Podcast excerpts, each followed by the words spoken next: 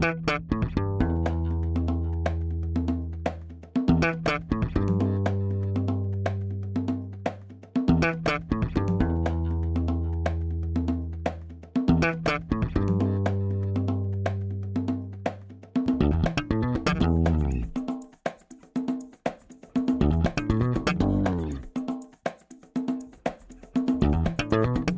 Este é o Tapa da Mão Invisível, podcast destinado àqueles que querem ouvir ideias que abalam sociedades e que não são ditas na mídia tradicional.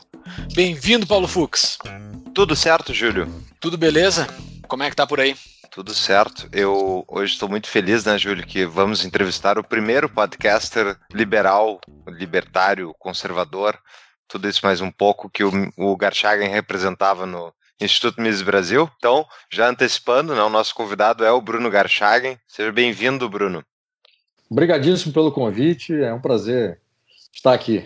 Eu estou uh, muito grato de te receber aqui, porque eu ouvi muito a tua voz como entrevistador de podcast. Hoje nós, eu e o Paulo, estamos fazendo esse papel aqui no Tapa da Mão Invisível e com certeza tu foi inspiração, com certeza mesmo. O primeiro podcast liberal, o primeiro podcast que eu ouvi provavelmente foi o do Mises Brasil. E eu ouvi bastante e aprendi muito por áudio também, além de aprender muito com os textos do Mises Brasil. Muito obrigado por ter aceitado o nosso convite, Bruno. Eu que agradeço, obrigadíssimo. E esse formato de podcast é muito legal. Foram anos muito felizes lá no podcast do Instituto Mises Brasil, com a proposta né, de divulgar a Escola Austríaca de Economia. Exatamente, foi muito bem divulgado, né? Eu acho que o resultado disso no Brasil se vê, né? Tá uhum. Tá por tudo que é cantos falando disso. Mas a gente hoje não vai falar necessariamente de escola austríaca, vamos falar de conservadorismo, né? Antes de entrarmos na nossa pauta, vamos para os nossos recados únicos e iniciais, Júlio. Momento, recadinhos únicos e iniciais.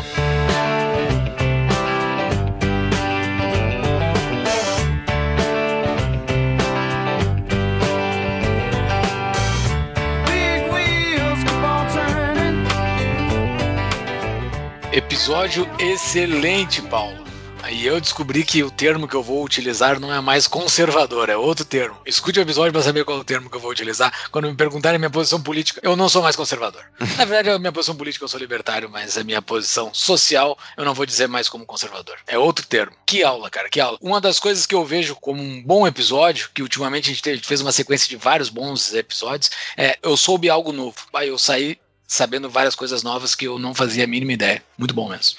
Idem. E adorei a definição de conservadorismo do Bruno, foi a melhor que eu já vi até agora. E para aqueles brasileiros e ouvintes do Tapa que estão chateados com os rumos do país. Eu recomendo que fiquem até o final do episódio para pegar um depoimento aí do Bruno sobre como é que foi lá em 2009 quando ele começou. Mas vamos aos nossos recados então, Júlio. Exatamente. É, geralmente conservadores são bem pessimistas, né? Então é uma injeção de ânimo. A gente teve o um episódio hum. com o Salim, que foi uma injeção de ânimo, e agora com o Bruno também. Excelente. Vamos lá, vamos agradecer então, primeiramente, agradecer e divulgar a nossa nova patrocinadora, a DBI Contabilidade, né, Fux? Exatamente. E a DBI então está lá no site do Tapa, tapadamãoinvisível.com.br barra DBI. Tem então as informações da nossa nova patrocinadora, que é um escritório de contabilidade. Então, para aqueles que quiserem abrir empresas, enfim, trocar, enfim, de contador, fazer serviços contábeis, né, logo mais a gente está virando ano né, de tempo, imposto de renda de novo. Então, para quem quiser, é a DBI, que é a contabilidade que eu uso na minha empresa há muitos anos. Exatamente. É tapadomainvisível.com.br barra DBI. Então, Júlio, temos uma novidade que é sobre o nosso apoio, que a gente bateu a segunda meta, então, que a gente tinha estabelecido. Eu não sei se fechou um ano dela, eu não lembro quando é que foi a última vez que havia, é, havíamos reestruturado. Foi um ano e pouco, talvez, é. ou nem isso. É. A gente é, é, meio revolucionário, acho, o nosso apoio, né, Júlio, que a gente põe abaixo e cria novo a cada X tempo, em cima dos fundamentos do anterior. A gente fez uma nova reestruturação do apoio agora, preparando o novo tapa. Exatamente. É, porque faz parte do processo de mercado, né? A gente vai aprendendo e reagindo conforme os aprendizados. Não dá pra gente ver a coisa indo para um lado e não tomar uma determinada providência. Acho que agora a gente colocou o nosso Apoia-se num formato que vai agradar a grande parte do nosso público. Ficou bem bacana. Entrem lá no nosso Apoia-se, verifique como é que ficou essa nova repaginada. O nosso grupo do Facebook está liberado para toda a nossa audiência. É só entrar, procurar lá no Facebook Tapa da Mãe Invisível, o grupo do Tapa tá lá. É só entrar. E essa meta que nós alcançamos agora é aquilo, né? Fux, nós estamos determinando planejamento desde o início do TAPA botamos meta, atingimos meta, agora vamos para a próxima. A nossa terceira meta ainda não definiu qual vai ser, mas essa segunda meta eu quero agradecer muito aos nossos apoiadores por ter nos ajudado a chegar nela, que ela vai ser fundamental para a compra dos nossos equipamentos de áudio, que vai melhorar bastante, e essa minha penumbra que eu moro num escuro que vai melhorar também, que o Paulo e o Thiago tanto reclamam. Muito obrigado, pessoal, vai melhorar bastante a qualidade, se não fosse vocês, nós não teríamos condições de melhorar a qualidade. Valeu mesmo, muito obrigado. É. É isso aí. E a minha meta pessoal, eu quero ter um estúdio em casa, tá? Então, enquanto não tiver aí um depósito significativo por mês, a gente vai de metas menores. Mas é, é assim que se chega numa meta grande, né? Com várias metas intermediárias. Para quem quer entrar no nosso apoia-se, apoia.se barra mão invisível, entre lá e escolha a sua melhor uh, recompensa, a, a, sua melhor, a sua melhor forma de apoio para nos uh, a sua melhor forma de apoio para que. Meu Deus do céu!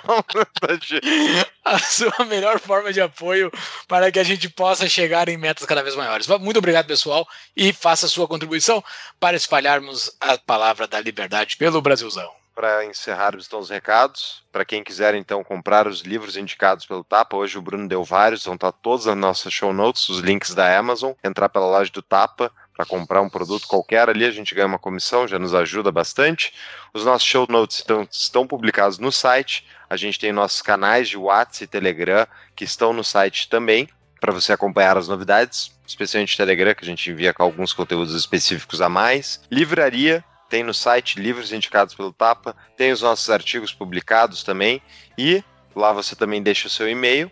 E por fim tem as redes sociais, né, Júlio, que são Instagram, Facebook, Twitter e estamos todas elas produzindo conteúdo para você. Exatamente. YouTube, quem está nos assistindo, dá o like aqui embaixo, nos segue também. E quem está nos ouvindo, vai lá no YouTube e nos segue, que nos ajuda bastante cada vez ter mais seguidores e que vocês assistam por lá também. Valeu, pessoal. Muito obrigado. Voltamos para o nosso episódio.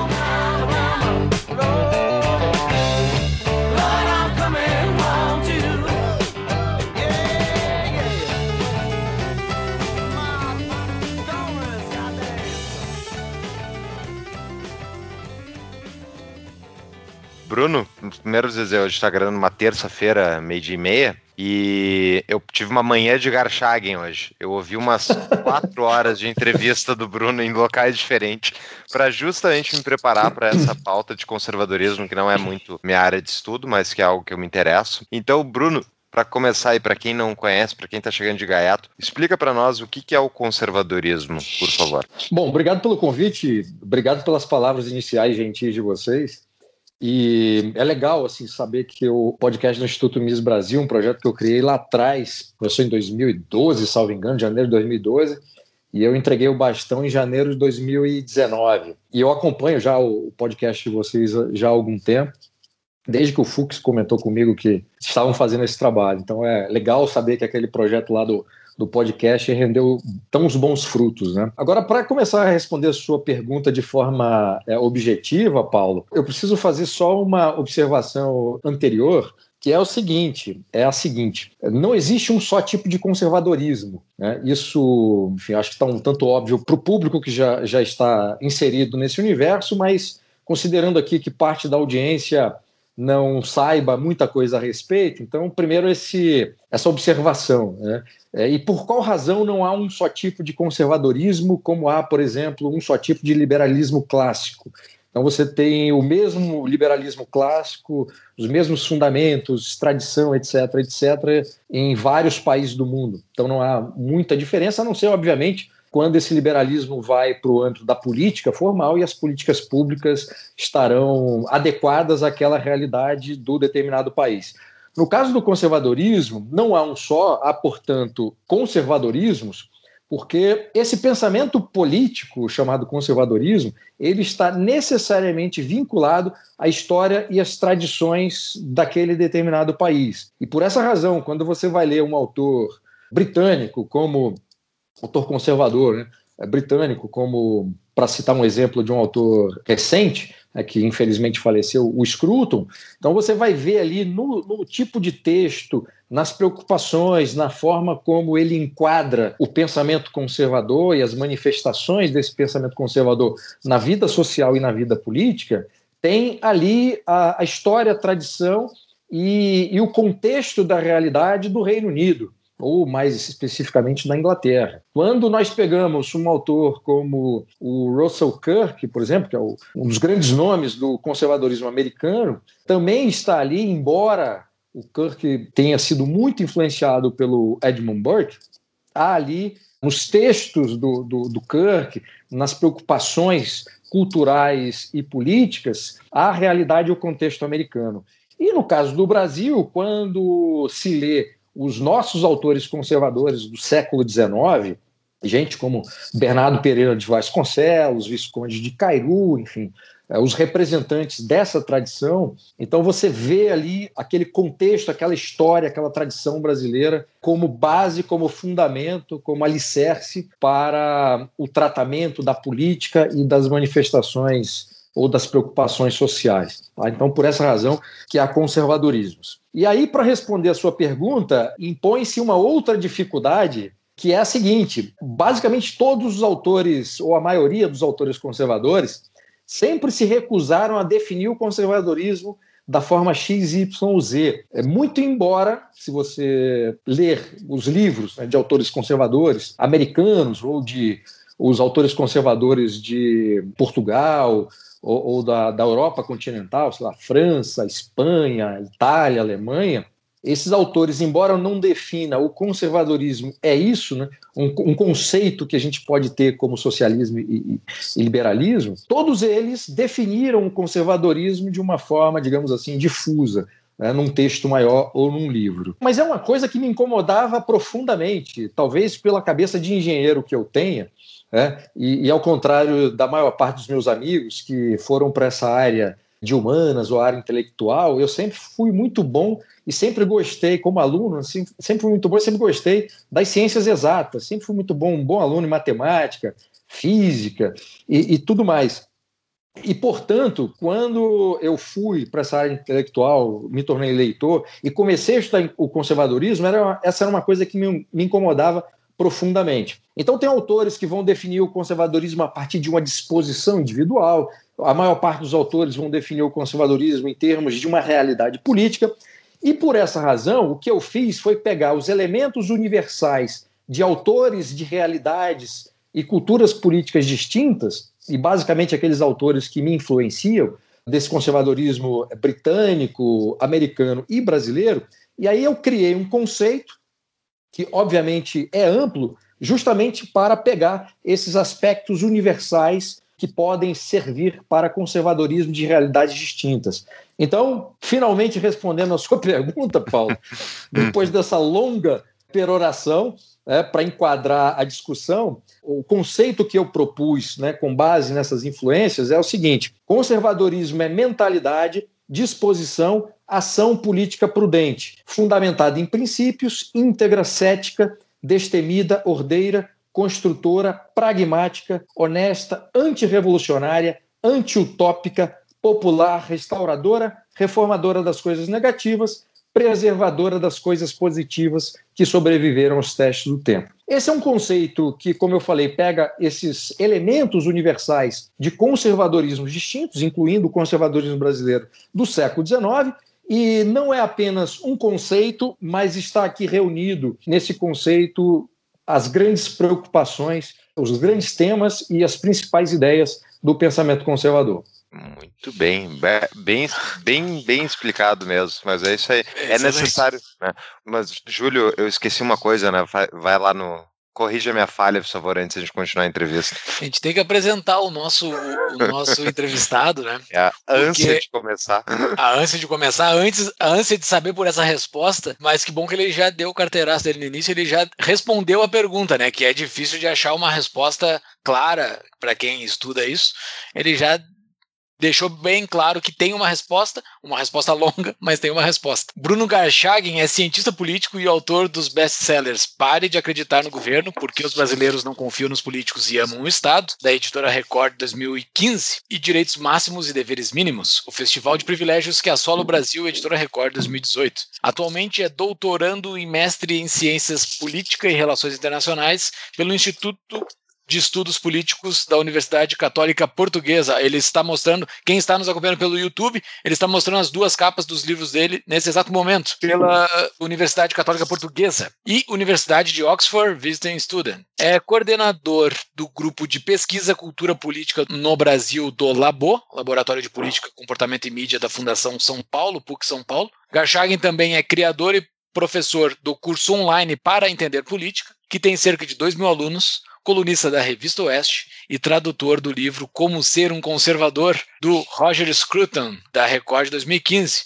Mais uma vez, muito bem-vindo. Tem bagagem para responder a pergunta inicial do Fux e tantas outras perguntas que nós vamos fazer no decorrer dessa, dessa nossa conversa. Ter uma renda extra é sempre importante. Agora, na Mutual, além de lucrar investindo, você pode gerar uma renda adicional como agente autônomo de crédito. Traga bons tomadores e investidores e receba até mil reais por cada empréstimo ou investimento efetivado. Entre pelo link do Tapa para nos ajudar a medir o tráfego enviado para os parceiros. Conheça mais em tapadamãoinvisível.com.br barra mutual. Esse conservadorismo brasileiro que tu descreveste, tu descreveste, colocaste principalmente três pontos, né? Inglaterra, Estados Unidos e Brasil, né? Como o cerne da tua resposta do que é o conservadorismo, me atendo especificamente ao conservadorismo brasileiro, citaste autores antigos lá uh, do passado, né? Uh, que não são nossos contemporâneos. Isso, né? São autores do século século retrasado, do 19, né? Esse conservadorismo brasileiro, ele é especificamente uma herança monárquica? Ele, ele tem a ver com monarquia? Tem, porque ele nasce no âmbito, primeiro, né, da monarquia portuguesa, né, e depois ele se manifesta, ou ele se concretiza do ponto de vista da política formal e também intelectual, obviamente, já a partir da nossa independência. Então, quando se dá a independência do Brasil em 1822, aliás, eu estou falando independência, mas eu preciso até me corrigir, eu assisti uma aula do professor Christian Lindh, que é um dos grandes especialistas da política brasileira do século XIX, e numa aula da semana passada, uma aula recente, né? Ele disse que o termo mais correto para falar o que aconteceu entre Brasil e Portugal é secessão. E como os anarcocapitalistas libertários adoram essa expressão, eu fiz questão aqui de, de, de começar falando isso, porque de fato foi uma secessão. E por que foi uma secessão? Porque o Brasil, quando daquilo que se chamava ou se chama independência, fazia parte do Reino Unido de Portugal e Algarve, não era uma colônia. O Brasil era, era um dos reinos e capital do reino português, do Império Português. Então, portanto, quando, se, quando há, há a separação, há de fato uma secessão e não exatamente uma independência, como a gente viu aí na, nas independências das colônias é, espanholas, inglesas, etc, etc. Então, voltando aqui à vaca fria, quando se dá então a secessão do Brasil em 1822, aí se começa então a, a, criação e o desenvolvimento das nossas instituições políticas, a criação dos partidos políticos e a grande contraposição que se estabeleceu entre as duas grandes forças políticas intelectuais, que eram os liberais e os conservadores. Então, nesse sentido, esse conservadorismo ele nasce e se desenvolve durante a nossa experiência monárquica. E preciso dizer também, com, com certo lamento, para não dizer muito lamento, que esse conservadorismo que nós tivemos no século XIX, ele morre com o golpe militar republicano em 15 de novembro de 1889. O que há a partir dali são tentativas mais ou menos intelectuais ou mais ligadas à parte intelectual, e o grande nome que, do ponto de vista intelectual, que talvez seja o único representante né, entre o século XIX e o século XX, é o historiador João Camilo de Oliveira Torres, que vai escrever muito sobre esse, esse período e explicar o que eram os conservadores que eram chamados na época de Saquarema. Esse conservadorismo que morre com o golpe da República, então, a dúvida. Uh, Seguimos ele não é- invicto, só pra deixar bem claro. É, o, o Bruno, o Bruno Gachagin, ele é jogo jogado com ele, né? Não tem, Aham. não tem. Porque nós temos uma invencibilidade aqui no Tapa que todos os nossos entrevistados consideram a proclamação da República um golpe. Então, se Uhum. contigo é óbvio que seria é, jogo jogado, né? Não tem nem que considerar vitória. Mas tu comentaste que o conservadorismo, então, ele morre com o golpe da República. Mas se ele era algo muito ligado à monarquia no poder, ele era um conservadorismo, então, não necessariamente intelectualizado ou intelectual, mas baseado mais numa dinâmica de poder? Seria isso? Não, veja bem, quando eu digo que, quando eu, eu afirmo que era vinculado à monarquia, eu não estou dizendo que era vinculado ao imperador XYZ. Não era isso. É porque a monarquia era a forma de governo, e isso no âmbito político, mas tem uma dimensão maior, que eu acho que é a dimensão talvez mais importante da monarquia, que é o seu aspecto metapolítico e cultural. Do ponto de vista cultural, a monarquia ela funciona como grande depósito de cultura das tradições de um país e vai lembrar a todo momento para a população, especialmente em momentos de crise, que o país não é o governo, que o país é muito maior. Né? E, portanto, essa presença cultural da monarquia ela é importante para não que a sociedade não confunda uma crise política, uma crise econômica provocada pelos políticos com uma crise da nação, uma crise do país, uma crise da sociedade, que é o que basicamente acontece desde o golpe militar republicano e até hoje. Então nós temos essa coisa extraordinária, né, que é negativa, obviamente, que é essa vinculação entre nós brasileiros e o governo de turno. Então se o governo começa a fazer um monte de, de trapalhada, começa a, a adotar políticas públicas completamente equivocadas e instaurar uma crise política econômica, a reação da população, na média, é: ah, o Brasil é uma porcaria, porque justamente vincula uma coisa a outra. Dito isto, o fato desse conservadorismo estar inserido dentro desse, dessa cultura monárquica era só porque a construção da história do Brasil, já depois da secessão de Portugal, ela se dá no âmbito dessa cultura política monárquica, e não exatamente é, do o fato de ser o imperador XYZ ou da, da, do apoio que os conservadores davam à própria monarquia. Aliás, não havia propriamente, tanto do, é, por parte dos conservadores ou por parte liberais, uma rejeição à monarquia. Havia, sim, por parte dos liberais, uma tentativa de é, reduzir os poderes constitucionais que estavam nas mãos do imperador estou me referindo mais especificamente ao poder moderador, né? Mas a, a existência da monarquia não era colocada em causa. Muito Interessantíssimo. No meio da tua resposta, tu colocaste uma, uma, uma, palavra que é muito interessante, que é o ponto metafísico do poder que envolve o conservadorismo e a relação dele com a monarquia. Porque isso é. Ao meu ver, e principalmente porque eu não sou um estudioso a fundo como, como tu és, é difícil de explicar e é difícil, embora eu entenda certa parte, eu, não consigo expressar em palavras essa correlação entre a moral que, a, que o conservadorismo conserva, com o conservadorismo mantém com o passar do tempo, inclusive está na tua primeira resposta lá, que é manter essas coisas boas que acontecem com o passar do tempo via teste do tempo e elas se mantêm e tu valida elas como, como certas ou como o melhor caminho. E com a queda da monarquia, essas pessoas que viam essa coisa metafísica que tu não consegue explicar, tá na população, tu tem essa ordem geral da população, ela desaba como um todo, assim, né? Essa, essa, essa coisa que unia o povo brasileiro, que talvez tivesse naquela época, que une como o que fazer de certo, o que fazer de errado, qual é o comportamento, rui com a monarquia. Rui porque as pessoas conseguem. Uh, os golpistas, os proclamadores da República, os positivistas, tentam colocar uma nova sociedade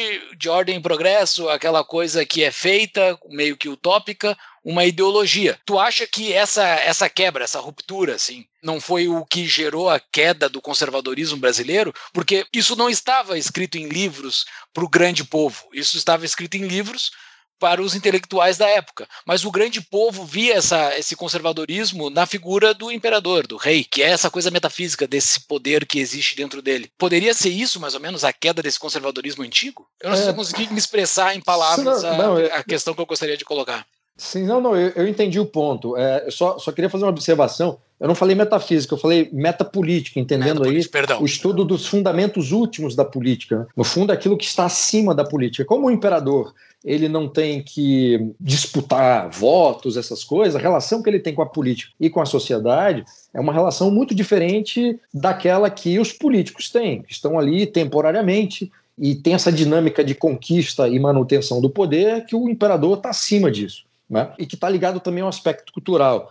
É, e talvez a, a maior parte é, do, do, dos nossos ouvintes aqui gostem do, do Hans Hermann Hoppe, e a tese que ele apresenta no livro Democracia que Falhou, né, embora deixando claro que ele não é a favor de governo nenhum, nem nenhum tipo de Estado, é que ah, para ele, se fosse tivesse que escolher, se ele fosse lá, torturado, tivesse seus membros completamente separados do corpo, sua língua arrancada, o, o Hoppe teria preferiria uma forma de governo de uma monarquia antiga, né, que se chama a monarquia absolutista, porque a taxa de preferência temporal do monarca na comparação é, com os políticos é diferente. O monarca ele tem a visão de longo prazo, ele não tem nenhum incentivo para exaurir os recursos e, portanto, o cuidado com ele que, que o monarca tem ou o imperador tem com a res pública, com a coisa pública, é exatamente de, de, de guardião né, de preservação e não no sentido de exaurir os, o, o, que existe. O político, por outro lado, tem todos os incentivos para que para exaurir os recursos. Mas voltando, voltando aqui o, o, o ponto né, da, da, da sua pergunta, eu acho que o primeiro elemento que prejudicou que durante, durante o início ali da República e depois é, esse conservadorismo do século XIX se mantivesse vivo, primeiro foi o fato de que aquela elite do Partido Conservador, aqueles grandes nomes do Partido Conservador, boa parte morreu e outra parte estava velha e, portanto, cansada com a revolução que acontece, com tudo aquilo que vem a reboque da revolução, inclusive esse aspecto destrutivo que você mencionou, né, que é similar ao da Revolução Francesa, né, tentar destruir todo aquele capital de experiência cultural, política e social, tudo isso também para uma pessoa que já está velha, cansada, é, representa um desestímulo. Né? Então, muita gente se afastou da vida pública. E houve, de fato, uma engenharia social para expurgar da política aqueles líderes conservadores, até porque havia o medo por parte desses revolucionários, né, republicanos, militares, é, uma ala dos liberais também, havia uma preocupação de que esses antigos monarquistas, tanto conservadores quanto liberais, empreendessem algum tipo de contragolpe. Né? É, se você pega os, os, livros do José Murilo de Carvalho, grande historiador que está vivo ainda, por exemplo, A Formação das Almas e os Bestializados, você vê que o golpe foi feito na surdina, a população só ficou sabendo bem depois que houve a deposição do imperador, e tudo foi feito justamente para que a população não se levantasse contra aqueles revolucionários. Né? E tudo que foi feito a partir de então é para criar uma nova bandeira, um novo hino, a criação artificial de certos é, mitos né, da, da, da, pátria, a tomada de empréstimo de forma muito equivocada de uma figura como Tiradentes, como símbolo da República. Então, tudo isso foi uma mudança cultural realizada né, de cima para baixo por parte desses republicanos para evitar que o antigo regime fosse restaurado. Então, eu acho que tem essas duas dimensões. Não havia mais daqueles é, grandes nomes conservadores, figuras que pudessem influenciar nesse início é, de república é, esse pensamento conservador, intelectual e da política prática, e, por outro lado, houve todo o uso dos instrumentos do Estado para destruir tudo que havia sido construído até então. Lembram da Cap Rate? Dos mesmos empreendedores da Cap Table, uma outra opção de investimentos renda fixa através do mercado imobiliário. A Cap Rate permite que você invista no mercado imobiliário a partir de mil reais, com a segurança desse mercado e rentabilidade atrativa pré-fixada. Entre pelo link do Tapa para nos ajudar a medir o tráfego enviado para os parceiros. Conheça mais em tapadamainvisível.com.br barra cap. E daí a população fica meio que desamparada dentro do seu imaginário, né? Nós tivemos uma, uma conversa aqui no episódio 93 com o Catarino, amigo teu de longa data, né? Que nós falamos sobre a cultura pop e a liberdade, mas no, na introdução do episódio nós falamos bastante sobre conservadorismo e falamos de, de Russell Kirk. E uma das definições de Russell Kirk que eu carrego bastante comigo sobre conservadorismo é que conservadorismo é o antagônico de de ideologia, né? É, é, o contrário de ideologia. Essa é uma das definições, claro, tem várias, o livro dele é gigante, mas uma das definições que ele coloca no livro A Política da Prudência é esta. E está no meio, está contida na tua resposta da, da primeira pergunta do Fux, inclusive. Daí, esse ideário que some esse ideário que some da, da cabeça do brasileiro médio padrão e é colocado uma ideologia dentro da cabeça deles, esse ideário, ele será que sumiu? Isso é que eu fico pensando assim. Eu sou do interior do Rio Grande do Sul. No interior do Rio Grande do Sul, eu acho que até em hoje ninguém entendeu para que serve uma câmera dos vereadores. Isso foi colocado porque estava todo mundo numa outra ordem moral que para mim eu vejo que existe muito uma ordem monárquica dentro das cabeças das pessoas que elas esperam uma pessoa que manda, que é uma pessoa que está lá. O, o, vereador serve só para comprar milheiro de tijolo e coisa assim. Não tem uma função muito lógica o vereador. E o prefeito em si também não tem nada, tem muita lógica. Existe será um resquício dessa monarquia antiga, esse ideário assim, eu acho que os republicanos conseguiram botar algum ideário? Eu acho que não, né? Bom, você apresentou aí questões muito interessantes que existem. Eu fiz várias perguntas aqui, é, desculpa. Diferente. Não, imagina, é ótimo. Esse é um tema que eu adoro. É, eu acho que assim, começando do final, esse pessoal, os revolucionários, né, que, que empreenderam esse, esse golpe e a, e a, mudança de forma de governo, e não só promoveram engenharia social e cultural, o que eles basicamente fizeram foi usar a cultura política social que isso é, é uma coisa intuitiva, porque você está vivendo ali no, no, no, numa forma de governo, as pessoas estão conversando com, sobre isso. O imperador é muito respeitado, muito querido pela população, ele representava né, essa, esse poder metapolítico, essa dimensão cultural. Então, toda essa cultura política ali no século XIX foi formada a partir disso. Quando se dá a mudança, né, essa ruptura, o que foi feito do ponto de vista político foi passar para a população a ideia falsa, artificial, segundo a qual o presidente da República representaria o imperador, mas de uma forma distinta.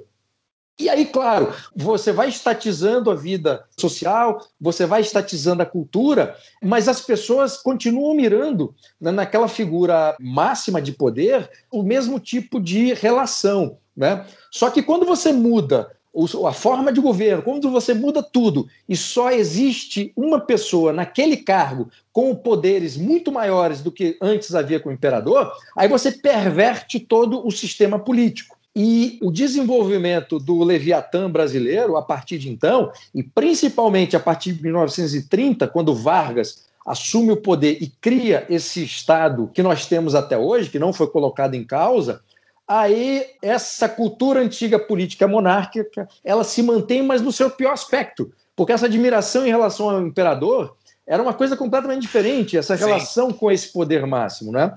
É, então, o, o, que no fundo foi feito foi corromper, perverter uma cultura política antiga para que a população servisse ao novo modelo. Isso também não é uma novidade brasileira. Os, os revolucionários comunistas na China fizeram exatamente isso, usaram a cultura política confucionista que havia até então é, na China para o novo modelo de um socialismo né, marxista. Isso aconteceu em vários países, na, na Rússia também. Né, a, aquela a relação que havia entre o indivíduo e o czar foi utilizada pelos revolucionários na Revolução 17 para legitimar o seu, o seu próprio poder usando, obviamente, instrumentos de violência, uma série de coisas que eram utilizados pelos outros representantes do poder, mas num grau é, absurdo. Né? Não sei se eu respondi toda a sua pergunta, mas é, é, ponto principal acho que foi esse. Sim, excelente. Então, já aproveitando para fazer até a primeira pergunta de patrão aqui do Hermes Stanislau.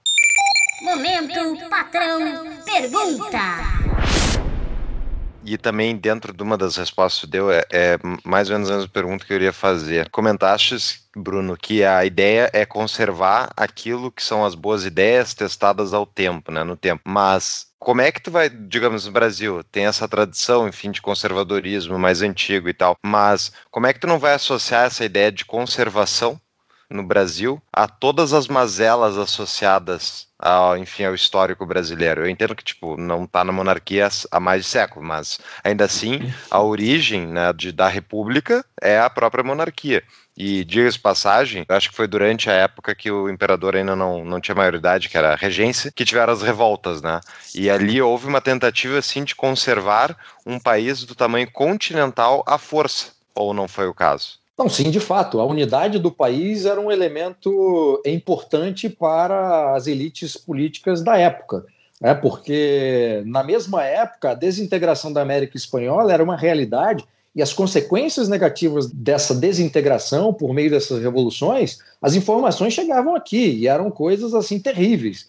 Então a gente tem que se colocar também no ambiente da época, no contexto da época, para não ser levado a erro. Né? Claro que você pode questionar, ah, era muito melhor se o Brasil fosse dividido em vários, não sei o quê e tal, mas essa discussão não se impõe. Né? O, o, a história foi feita e a gente desfruta das consequências positivas ou enfrenta as consequências negativas. Agora, no caso do, do, do conservadorismo, o problema é que a palavra ela leva necessariamente à ideia de conservação. E tem outros elementos tão importantes que fazem parte desse conservadorismo por exemplo, a ideia de restauração. É, a, República presidencialista é um fracasso desde o seu início. Então, assim, não tem conservadorismo, não tem nenhum conservador, alguém que se diga conservador brasileiro, que possa defender a existência dessa república, porque ela deu errado desde o início. Né, de, de, todos os pontos de vista, do ponto de vista cultural, do ponto de vista político, do ponto de vista econômico. A República é uma sucessão, sucessão de golpes, uma sucessão de golpes que colocou também dentro desse imaginário já corrompido, né, na nossa cultura política, a ideia perversa segundo a qual é preciso, de tempos em tempos, você ter um, um tipo de intervenção, que pode ser militar ou não, para corrigir toda aquela bagunça, todo aquele período de instabilidade. Né? E, e, é por essa razão que ainda, felizmente, é minoria nesse 2020, que volta e meia aparece gente em manifestação pública né, com cartaz pedindo intervenção militar. Quer dizer, o pessoal nem, não aprende nem com história. Se você pega o histórico das intervenções militares no Brasil, é só desgraça, começar pela própria golpe militar que instituiu essa porcaria desse presidencialismo republicano. Aí você tem um golpe também em Vargas, é, aí você tem 64, quer dizer, é, é, eu não entendo como alguém de direita tudo bem, porque a, a, você pega a direita, que no fundo não é nada, né? não tem uma identidade, é um saco de gato para você colocar todo mundo que não seja de esquerda. Mas assim, é incompreensível que alguém que se diga conservador ou liberal né, defenda o, o, o, regime de 64, porque foi um regime que destruiu a direita que havia no país. Caçou todo mundo importante, né, é, e é preciso entender o seguinte: esse golpe de 64 ele veio com apoio das elites intelectuais, políticas, jornalísticas e tal, que achava que não tinha outro jeito de resolver o problema. Mas é claro que havia. Né? E, e, e considerando o histórico de, de, dessa participação dos militares na política. Aliás, tem um livro do Zé Murilo de Carvalho também muito bom, né? Os militares e a política no Brasil. É, você vê o, o, tamanho do problema que começa já. O problema começa a ser criado ainda dentro da monarquia no século XIX, mas ele vai se manifestar em 15 de novembro de 1889 e as consequências dessa participação dos militares na política a gente tem até hoje. Você vê esse governo Bolsonaro cheio de militar, não faz sentido a gente em 2020 ter enfim, um governo militar. Se os militares soubessem disso em 64, não teriam feito o golpe, pô, teriam elegido alguém, né? ou teriam elegido um militar ou colocado um civil lá como o Bolsonaro. Então a gente. Quer dizer, o, o, o, todos os problemas associados a isso, você não, não, pode, um conservador, achar que, que isso é normal ou tem que conservar. No fundo, você tem que imaginar, é, bom, estamos vivendo esse negócio, o que, que a gente pode fazer? Defender uma restauração da forma de governo é, monárquica, né, com o parlamento, com a Constituição, enfim, com aquele modelo que tinha, é uma coisa. Segunda coisa, é, se não dá para mudar agora, de que maneira que a gente tenta corrigir os males dessa forma de governo que, que não vai melhorar? Não tem jeito, a gente vai ficar aqui tentando resolver é, é alguns problemas. Então, em resumo, é, dentro do conservadorismo, você tem que identificar primeiro aquilo que deu errado, né? E o teste do tempo ele não vai é, validar apenas as coisas positivas. Talvez ele valide mais as coisas negativas. E aí você tem que observar, bom, essa coisa negativa que sobreviveu, por que, que ela sobreviveu? Porque a resposta é que talvez indique o caminho para você reformar, se for possível reformar, ou simplesmente eliminar. Muito bem. Tá, e aproveitando já dentro dessa mesma questão, então, é, o que diferencia, né, obviamente, o que diferencia um reacionário de um conservador, então?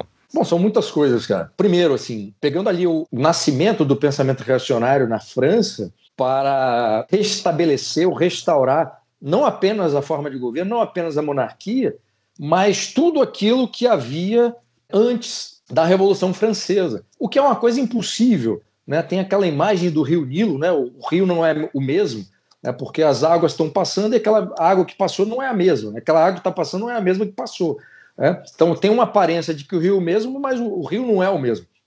Então, é, do ponto de vista do pensamento reacionário, tem dois elementos. Primeiro, o reacionário na minha posição de estudioso, aliás, é um dos temas da minha tese de doutorado que eu estou escrevendo nesse momento, é uma comparação entre o pensamento reacionário e o pensamento revolucionário. Primeiro, o pensamento reacionário, o reacionário tem que ser católico.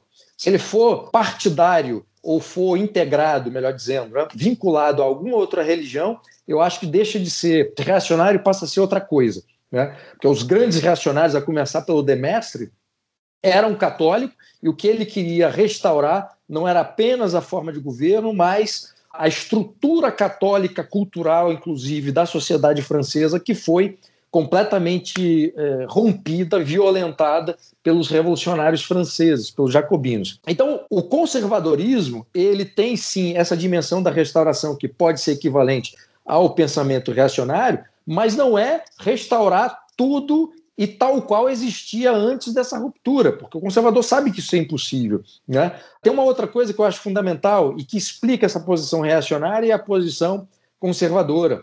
O reacionário está muito preso a um passado e muito dessa compreensão do passado é, é, é idealizado.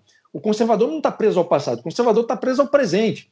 Porque se estivesse preso ao passado como reacionário, ele não aceitaria mudanças. O conservador ele pode ser cético, ele pode ser desconfiado em relação às mudanças, ele pode fazer uma crítica à ideia segundo a qual a mudança é sempre boa, independentemente de qual seja. Mas o conservador ele está, sobretudo, vinculado ao presente. Então, a partir do presente, a partir da realidade, o contexto que eu vivo, e o passado é o grande e sábio conselheiro, bom, repetindo, o que, que deu errado? O que, que deu certo? Como é que eu posso aprimorar aquilo que deu certo? Como eu posso reformar, se for o caso, ou como eu posso eliminar aquilo que o passado mostrou, e repito, aquilo, eventualmente, até coisas que, sobreviveram ao presente, e que eu posso reformar ou eliminar. Né? E a ideia de futuro, que é uma ideia, é a posição dos revolucionários, o conservador ele não, não está nessa de criar um grande projeto e submeter as sociedades por uma construção de um futuro imaginário. Né? Então você tem a posição é, reacionária, que é sobre, sobretudo idealizada em relação ao passado, e a posição revolucionária, que é sobretudo idealizada em relação ao futuro. E o revolucionário vai fazer qualquer coisa no presente para justificar essa construção de um futuro que nunca chega. O conservador está preso ao presente e vai olhar o passado, o presente e o futuro com o ceticismo, especialmente o ceticismo em relação à política. E o tempo que a gente está vivendo hoje em dia, por exemplo, essa coisa de você ficar imaginando que um político só, um grupo de políticos vai resolver todos os problemas da sociedade, bastando ser eleito para uma posição XYZ, depositar toda a fé né, toda a esperança num político ou num partido, ou até mesmo numa ideia política. É, isso, é, isso são atitudes anticonservadoras conservador tem o ceticismo em relação à própria possibilidade da política redimir a natureza humana e fazer uma espécie de engenharia social, seja inclusive justificada por um caminho positivo. Né? Não tem isso. Tudo isso que eu citei agora é atitude anticonservadora. A gente vê muito conservador hoje em dia adotando né, esse tipo de posição, porque, enfim, é conservadorismo de rede social. Né? É, é, às vezes é um conservadorismo muito ignorante daquilo que realmente significa, ou uma confusão entre a, o que é conservadorismo e aquilo que é defendido por um grupo de pessoas que, que apoia o governo XYZ. Né? A própria ideia dessa coisa da moral, né? os costumes e tal, conservador nenhum quer estabelecer como plano de governo determinados costumes e tradições e impor isso à sociedade. Isso é uma atitude impensável para um conservador.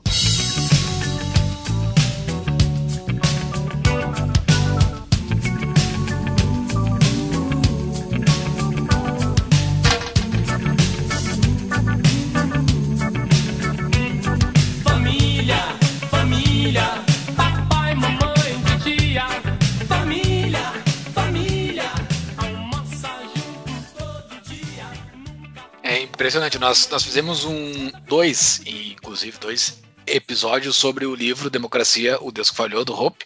O episódio 100, parte 1 e o 100, parte 2.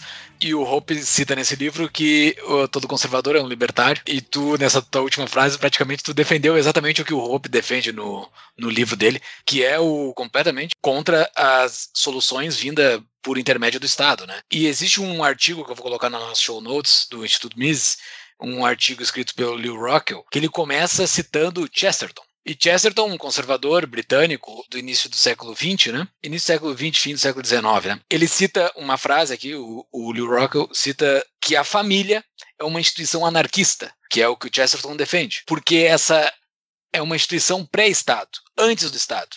E eu, como me identifico como um libertário e me identifico como um conservador também, eu identifico que a, a coisa que é fundamental para tudo isso, para tudo que a gente vê de política, é defender a família como algo acima de toda essa discussão que a gente está falando. Toda discussão política, a família está sempre acima de tudo, ao meu ver. E eu acho que é aí que, que casa bem o discurso conservador, de fato, mais sóbrio, prudente, para a discussão do coletivo, quando se defende a família como um todo.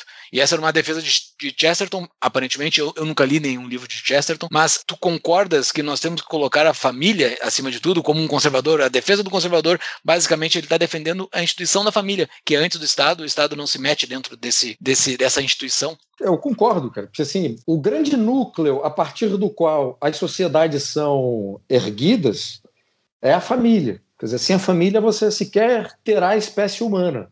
Se você não cuida disso, todo o resto estará contaminado. Se você não tem uma família que te passe bons valores, é, o que é certo, o que é errado, o que é verdade, o que é mentira, né? depois você entra numa faculdade, é, numa universidade federal e vai dizer que a verdade é relativa, né? E começa a usar piercing, cortar o cabelo de forma esquisita, né? Dizer que, enfim, todo esse tipo de barbaridade que a gente está acostumado a ver né, naqueles memes antes e depois da federal. É, é, só, só, uma observação sobre o, o, esse, esse, essa frase do Hope que você diz. Isso que ele atribui ao, ao libertarianismo, ou libertarismo, como queiram traduzir, é, isso já é uma, uma, uma, tradição conservadora em vários países. Né? O, o libertarismo vem bem depois disso. Né? O libertarismo, o libertarismo é, americano ele nasce ali no início do século XX. Então já havia toda uma tradição de desconfiança em relação ao Estado por parte dos conservadores, inclusive no Brasil. Então, é, dito isto, eu também queria botar uma, uma, uma pimenta aqui, né, em, nos, em, quem gosta de Chesterton e tal. Volta e meia eu vejo alguém qualificar o Chesterton como sendo conservador. Eu acho que ele não é. Aliás, ele tem textos críticos em relação aos conservadores, os Tories, né, britânicos, que era a realidade dele. É, se eu pudesse definir o Chesterton da forma mais adequada e rigorosa possível, era um católico. Do ponto de vista político, você pode até colocar, é, era católico, portanto, era um tradicionalista, né, que é uma tradição de pensamento muito bonita também, e que teve é, no Brasil, ali dentro do, do, Partido Conservador de Saquaremas, a sua representação. E depois, no século XX, teve autores bastante importantes e influentes, né, autores católicos. Né? Eu acho assim, é, para o sujeito que é católico, né, católico a sério, o catolicismo está acima de qualquer outra posição política. Então, todo o resto terá que estar necessariamente submetido à religião, submetido ao catolicismo. E o catolicismo tem a sua visão política, tem a sua visão econômica. Você não precisa ir aos autores X, Y, Z para poder justificar a sua posição. Basta pegar as encíclicas papais você, você pega uma das encíclicas do, do, João Paulo II, você vai ter a visão econômica, que é, graças a Deus, pró-mercado, né, por parte do, do, do, dos católicos. Você pega as encíclicas do, Bento XVI, excelentes, você vai ter ali a visão política. João Paulo II também você vai ter uma visão política, partindo dessa ideia da família, preocupação com o outro e tal. Você pode até questionar se aquela visão distributivista, por exemplo, ela está equivocada, ela pode ser aprimorada, então, ou, não. Mas o meu ponto é outro. O meu ponto é que você não precisa dizer que é católico e conservador, basta dizer que é católico. Todo o resto vem ou não a reboque, né? Porque eh, se você se qualifica como conservador ou liberal, dependendo do tema, isso vai colidir de forma completa e absoluta com o catolicismo. Né? Eu estou falando do, do, pensamento católico porque é o que eu conheço. Pode tratar disso aí de, de, as pessoas que conhecem e dominam o assunto podem tratar no âmbito de outras religiões, né? Bom, eu falei de Chesterton, falei de libertarismo, mas eu não sei se eu respondi a sua pergunta. Mas as minhas perguntas estão bastante vagas também. Eu te dou uh, o direito de responder. Não, mas a resposta foi, ela foi muito boa. Família, a família, uou, uou, uou, uou. família, é, família, a família, oh yeah, a família, é, família, a família,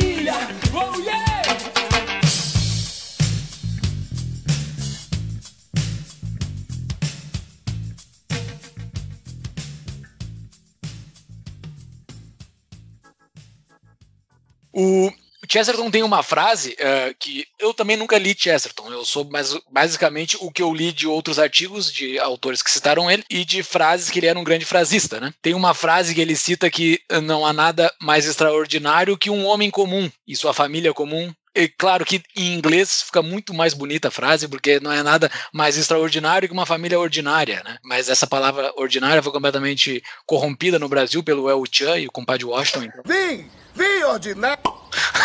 a função, a função de, de compadre Washington na deturpação do português brasileiro. Mas é, isso é muito impactante para mim. Assim, É, eu, embora nunca tenha lido ele, ele tem frases que corroboram bastante com o meu comportamento pessoal. Inclusive, depois dessa tua frase, eu vou me considerar católico do que responder como conservador. Fica mais fácil para mim responder como um católico, porque de fato eu sou católico. Mas só para encerrar Chesterton, tu tem alguma dica de livro de Chesterton especificamente? Eu adoro os textos de jornal, o Chesterton se vê pela internet, só dá uma googada. Aliás, tem É, um são, deles, são esses que eu leio. Chama-se As Tolices dos Nossos Partidos, que ele está falando ali dos, dos Tories e dos Tories e Whigs, né? Mas assim, se eu pudesse escolher um livro, talvez eu escolhesse Ortodoxia. Tá, mas então a gente falou de conservadorismo, fa- falamos de bastante monarquia, e uma das coisas que o conservador, né, como descrito por ti, Bruno, me corrija se eu estiver errado, o objetivo dele, enfim, é ter essa, essa visão cética sobre o Estado, sobre a, a própria política e tal, mas eles são antirrevolucionários, né, por natureza. O libertarianismo, o anarcocapitalista, o cara que quer destruir o Estado de cabo a rabo, que nem eu, por exemplo, eu sou ou não sou um revolucionário? Senão, o conservador não é contra esse tipo de revolução também? No caso do, do anarcapitalismo, sim, tem essa dimensão revolucionária, porque basicamente fazer uma ruptura brutal com aquilo que foi construído até agora. E o conservador é muito desconfiado em relação a essas mudanças radicais. Talvez, assim, fazendo um exercício teórico hipotético, talvez os conservadores nem tivessem problema se aquele resultado positivo que os anarcapitalistas defendem fosse de fato ser cumprido, né? Mas essa é uma posição que o conservador tem de desconfiança em relação a tudo, em relação inclusive a governos conservadores. O Boris Johnson está apanhando igual esfregão em dia de faxina, é, em razão de tudo que tem acontecido aí por conta da Covid. né? E lembrando, assim, o, o Boris Johnson foi praticamente obrigado a tomar decisões, porque ele foi atrasando ali determinar ah, as restrições né, de isolamento social e foi cobrado pela imprensa, pela Organização Mundial de Saúde, enfim, toda essa turma né, que fez esse papel também em outros países, cobrou o, o governo do Reino Unido para tomar alguma posição. E o Boris Johnson ainda tentou retardar ao máximo e só fez isso numa semana em que explodiu, deu aquele pico de número de infectados e número de mortes. É, tem uma conversa que foi numa matéria no Telegraph, que ele estava numa reunião de assessores, isso lá no início, e os assessores dizendo: e ministros, né? Você vai ter que é, determinar medidas de isolamento social, não sei o que, tem pressão, tem morte e tal. Aí o Boris Johnson pergunta: eu vou fazer o quê? Vou, vou usar a polícia contra a população? E ele acabou tendo que fazer, como vários governos tiveram que fazer. A partir daí, vários conservadores britânicos estão metendo ma o malho no, no, no, no, Boris Johnson.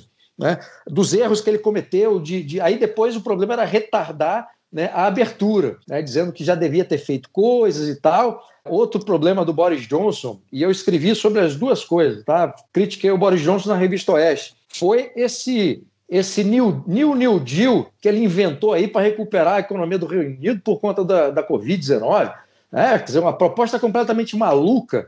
Ele enfiar um keynesianismo ali na, na, no negócio. Eu escrevi um texto sobre isso, dizendo que era um erro ele, que, ele, que ele cometeria. Enfim, tudo para dizer que você tem que ter essa noção. Você não pode, inclusive se for um representante do Partido Conservador, um representante do conservadorismo, você não pode neutralizar a posição conservadora em relação a essa desconfiança, esse ceticismo, porque tem alguém que você defende no poder. Tá? Mas voltando à sua pergunta, por conta da ruptura que defende né, com, com o que existe, com o que está estabelecido, e estou considerando, obviamente, os aspectos positivos, o conservador vai ver o projeto anarcapitalista de extinção das estruturas políticas que existem como uma posição revolucionária. No caso dos libertários, aí tem libertários que são anarcapitalistas, tem libertários que são minarquistas, né? Que para mim, talvez a posição minarquista ela seja menos possível do que a posição anarcapitalista. Acho que é mais possível você atingir o anarcapitalismo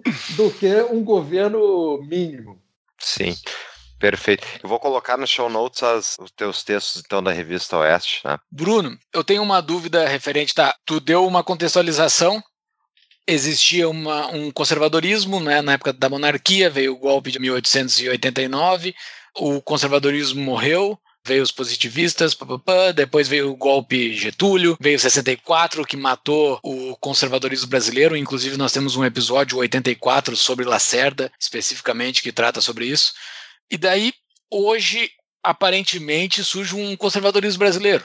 Hoje, nos dias de. Se fala bastante, é, é uma palavra que até 10 anos atrás não, não estava no debate público. Não existia essa palavra no debate público, porque era coisa do capeta. Tu não podia falar que tu era conservador ou de direita, que era coisa do capeta. Agora, um monte. A gente está no meio das eleições municipais de vereadores, um monte de vereador em tudo que é canto e tudo que é biboca se dizendo conservador, se dizendo bolsonarista, ou, surfando a onda do Bolsonaro, que está com uma aprovação absurda. Existe um novo conservadorismo brasileiro e esse conservadorismo ele tem conexões com esse conservadorismo do passado ou é um novo e de fato ele é conservador? Qual é a leitura desse conservadorismo atual?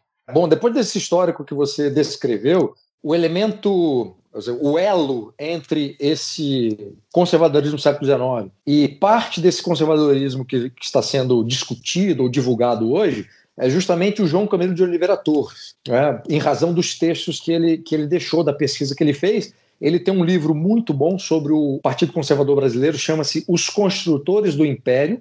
O livro está disponível pelas edições da Câmara dos Deputados. Está é, tá lá, se quiser comprar a edição física, e está lá disponível para baixar sem custo o PDF do livro. Tá? E tem um outro livro muito bom também, que é complementar, chama-se A Democracia Coroada, que ele vai explicar como funcionava institucionalmente, constitucionalmente, a, a, política brasileira no século XIX e também tem uma parte do livro que é a história do Partido Liberal, né? a história e as principais ideias. Agora, trazendo a discussão para hoje, o que a gente tem nesse momento é um grande turbilhão de salitre breu, estou usando aqui uma, um verso do grande poeta William Blake. Então, tem muita gente interessada nessa corrente de pensamento conservadorismo, mas com influências muito distintas. E aí eu estou pegando basicamente esses autores que estão mais em evidência da tradição anglo-americana, considerando aí os, os, britânicos e os americanos. Pouca gente conhece essa tradição conservadora brasileira e uma das responsabilidades que eu atribuí a mim próprio nessa atividade intelectual era divulgar esse tipo de conservadorismo para fazer um esforço de restauração atualizado desse pensamento, ou seja, o que, que desse pensamento conservador do século XIX pode ser aproveitado ainda hoje, as grandes linhas mestras, né, o núcleo desse pensamento e adaptar para os dias de hoje. E no meu caso, também sofrendo influência aí de autores britânicos, sobretudo. Tá? E também eu tenho feito um estudo que é recente, de um ano para cá, dos tradicionalistas. Então, eu estou trazendo coisas do tradicionalismo que faz parte dessa cultura ibérica, portuguesa, que nos, nos foi trazida pelos portugueses, junto com, com, com o conservadorismo eh, brasileiro do século XIX, que também tinha a sua dimensão tradicionalista. Só que tem outros, né, uma garotada aí, e, e gente que também não mais velha, que às vezes só leu Scruton, só leu talvez o Burke, só leu o, o Kirk, e se sentiu atraído por, por aquele tipo de ideia, achando que aquilo fazia sentido, e começou a defender esse conservadorismo, né, que não é exatamente o nosso mas cujas linhas mestras desses autores servem né, para compreender o mundo e para também ser adaptado ao Brasil. Isso não é exatamente um problema. Mas, de qualquer forma, o que a gente tem hoje, né, nesse turbilhão de salitre breu, são vários conservadorismos que estão na arena pública e, portanto, não há um único conservadorismo. Esse conservadorismo não tem uma identidade. E eu espero que tenha, né? Espero que, que esse momento seja aproveitado de agora para o futuro, para que no futuro a gente tenha é não só um tipo de conservadorismo, a partir dessa restauração, um conservadorismo nosso, mas de forma, tanto na discussão quanto na, na política formal, algo de, de qualidade, né? e não essa confusão que é, entendi, é compreensível em razão do momento. O que tem atrapalhado muito essas discussões e a, o debate qualificado sobre o conservadorismo tem sido e foi a campanha eleitoral de 2018 e depois a eleição do Jair Bolsonaro.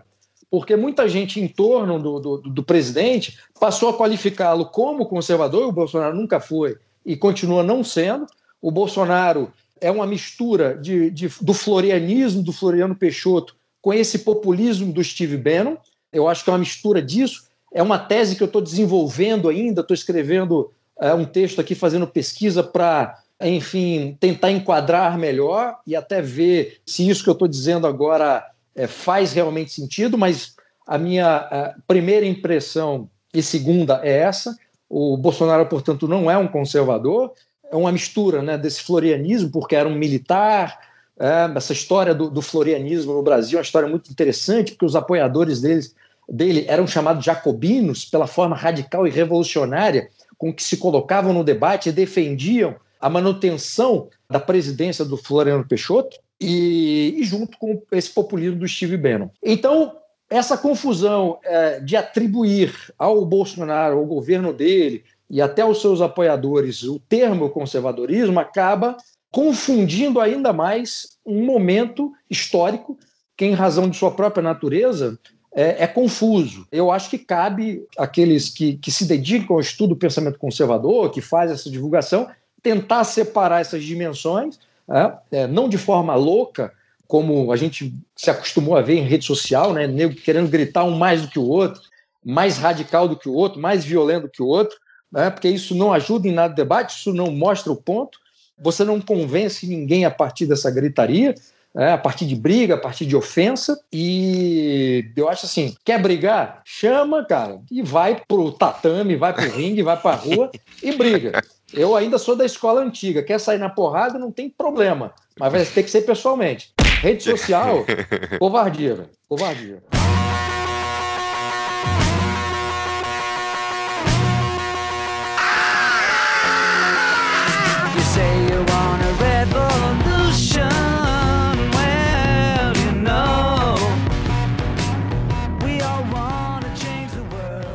Só para contextualizar mais um, uma pimenta desse contexto conservador brasileiro atual, no futuro iremos estudar o papel, eu acho que teve, ao meu ver, do Olavo de Carvalho, né? O Olavo de Carvalho teve uma função nisso tudo que está acontecendo e existe o conservadorismo olavista, existe o olavismo, existe essa coisa que está se definindo como uma, um novo conservadorismo espe especificamente no formato dele, porque pelo jeito tem alguma coisa em torno dele que está acontecendo, né? A influência do, do, do Olavo é, assim, é inegável, né?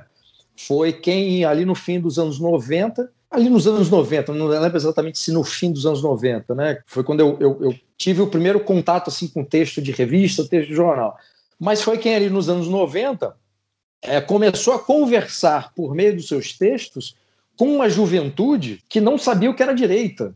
Né? ou que foi apresentado à direita da pior forma possível, ou seja, a direita são os militares, é o golpe militar de 64, a direita é isso. Então, toda uma tradição da direita brasileira e da direita internacional foi apresentada pelo Olavo. Então, muita gente é, foi formada pelo Sérgio do Olavo, do Olavo, muita gente foi aluno do Olavo. Eu, especificamente, nunca fui aluno dele, mas fui uma pessoa que lia o que ele escreveu e aprendi muito, especialmente quando ele tratava do comunismo, socialismo barra comunismo, como uma cultura e não exatamente só como ideologia política, porque se você entende de uma forma mais ampla, é, é, você não perde vários detalhes da, do, da, da atuação, inclusive cultural dos socialistas comunistas, que se você olhar apenas para o fenômeno político, isso pode ser perdido. Né? Então, claro que o Olavo tem, tem o, uh, o seu papel e, e, esse papel provavelmente será melhor estudado por historiadores no futuro que olhar, olhar, olharem para o passado. Como a gente está vivendo essa confusão toda nesse momento, até uma avaliação, uma análise do papel, da responsabilidade, da influência do Olavo, tudo isso vai ser prejudicado em alguma medida em razão dessa confusão toda, porque aí se estabeleceu também os, o grupo que odeia o Olavo e o grupo que é, defende o Olavo. E não é possível fazer análise tirando avaliações de representantes de grupos que se posicionam de forma apaixonada contra ou a favor. Tá? Mas o papel dele é inegável. Né? E é isso. Eu espero que, que sim, que, que, essa, que essa posição seja avaliada de forma de forma completa e, e, adequada. A outra pergunta que você fez é a coisa do olavismo ou do bolsonarismo. Também, eu acho que a gente só vai ter condições de analisar é, exatamente, primeiro, assim, o que, que é o olavismo, né? É o pessoal que gosta do Olavo, os alunos do Olavo que defendem o Olavo? É, será uma corrente de ideias ou um corpo de pensamentos criado pelo Olavo?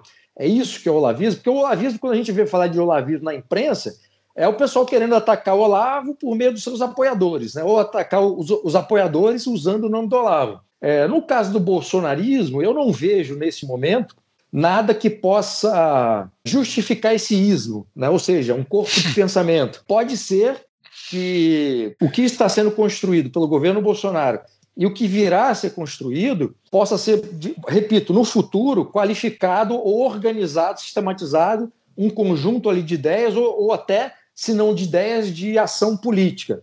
É, pode ser que isso aconteça. Mas, de qualquer forma, assim, não é conservadorismo. No caso do Olavo, o Olavo já falou várias vezes que não era conservador, era filósofo. Então a resposta foi dada por ele próprio. Muito bem. Olha, Júlio, acho que foi toda a nossa pauta aqui. Eu até queria. Tu tem cinco minutos para uma última pergunta, Bruno? Vamos lá. É um tema que eu tenho voltado muito nos últimos episódios, porque que eu tenho encontrado por aí no Brasil de, enfim, amigos e pessoas, é, é um terror, assim, com o estado do Brasil, que o Brasil está década perdida e tal, né? Não sai do buraco. E as pessoas estão completamente desmotivadas.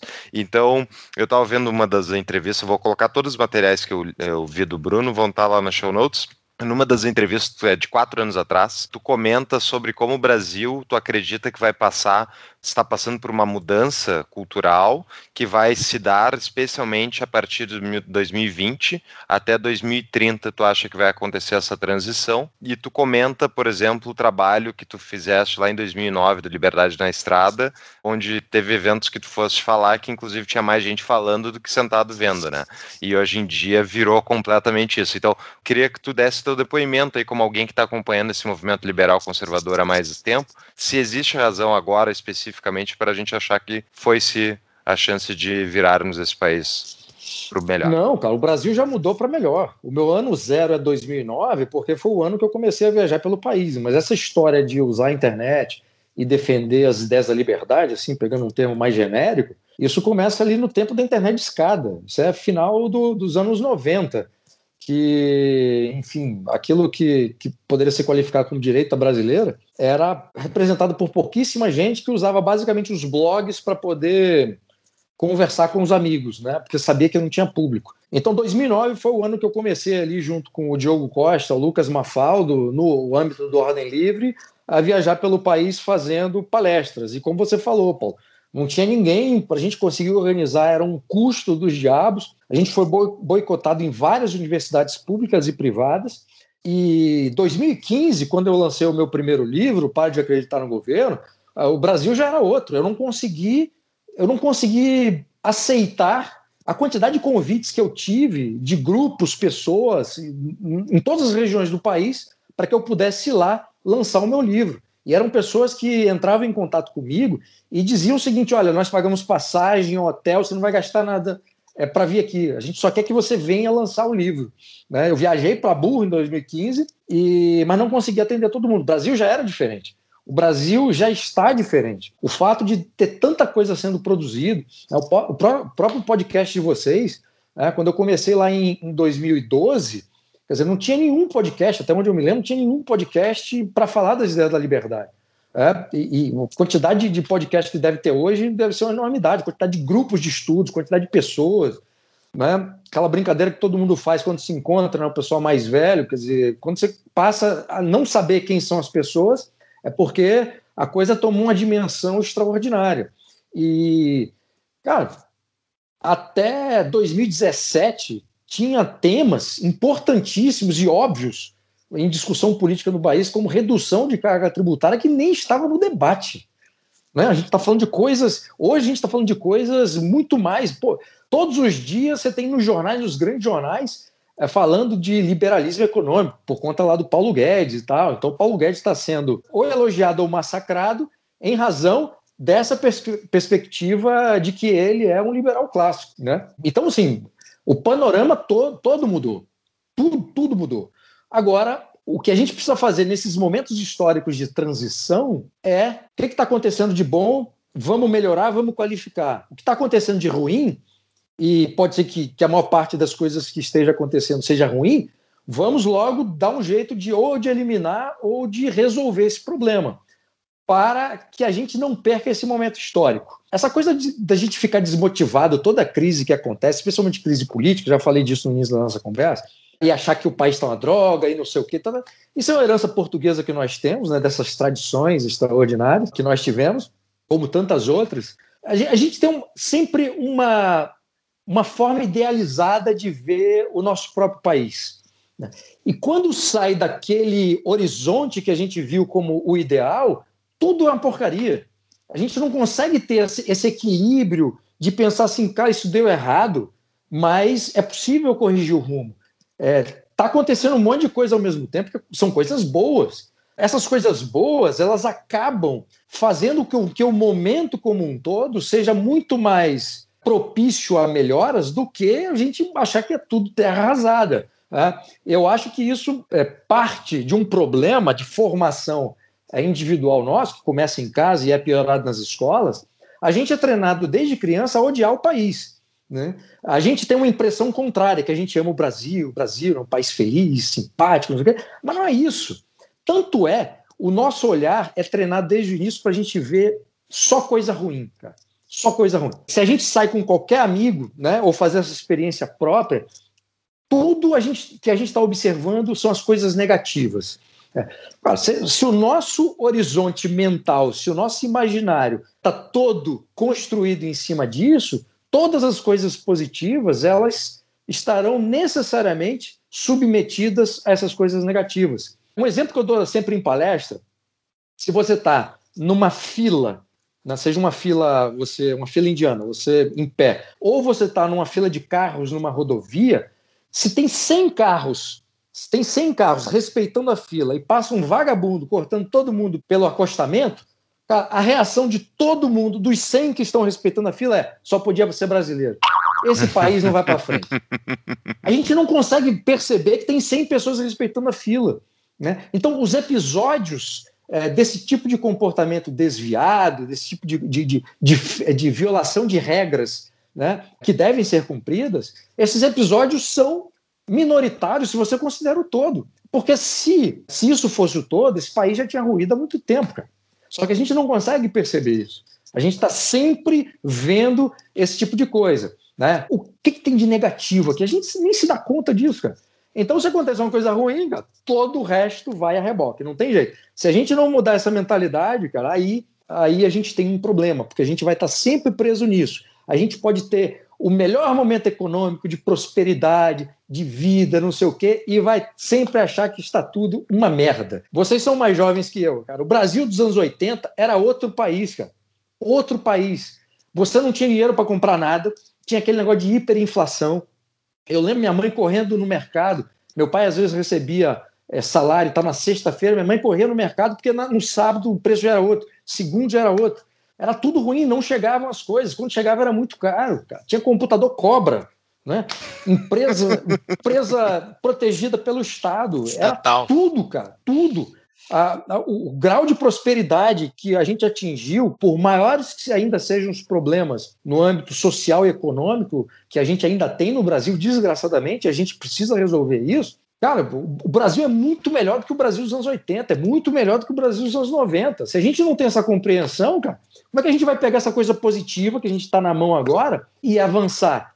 Né? É, a gente precisa ter parâmetro também. Eu sempre gosto de repetir essa coisa do, de 2009, porque é o parâmetro que eu tenho para analisar o que está hoje. Porque senão eu ia chegar aqui, é, cara, tá tudo uma porcaria, né? o Paulo Guedes está lá, mas não consegue fazer nada, e não sei o quê. Aí eu viro um muro das lamentações e, e assim, eu, eu tenho essa veia empreendedora, e, e, o pensamento conservador é um pensamento, sobretudo, construtivo, construtor. Uh, eu acho assim que a gente puder é, observar as coisas positivas, né, sem ser poliana. As coisas negativas quais são? São profundas, são graves, não são tantos. Como é que a gente resolve? E bola para frente e vamos, vamos dar o nosso melhor. Muito bem, adorei a resposta. Acho ah, que é isso. Foi aí. excelente mesmo. Júlio, encerramos então. Vamos liberar o nosso convidado. Uh, Já deu várias dicas de livro, né? Exato. Não sei se tem mais alguma final. Tem, tem, deixa a gente fazer as. Tem os livros do Bruno, os dois livros dele, O Par de Acreditar no Governo, e o outro é Direitos Máximos e Deveres Mínimos. Vão estar na show notes, então, os links para o, o, os livros do Bruno Garchagen. E, se eu não me engano, eu tenho uma cópia autografada tua aqui, que eu comprei num fórum de Vitória, se eu não me engano, Bruno. Então, Boa. eu acho que é isso. Muito obrigado pelo teu tempo, adorei a entrevista e até a próxima. Obrigadíssimo, agradeço imensamente o a gentileza do convite.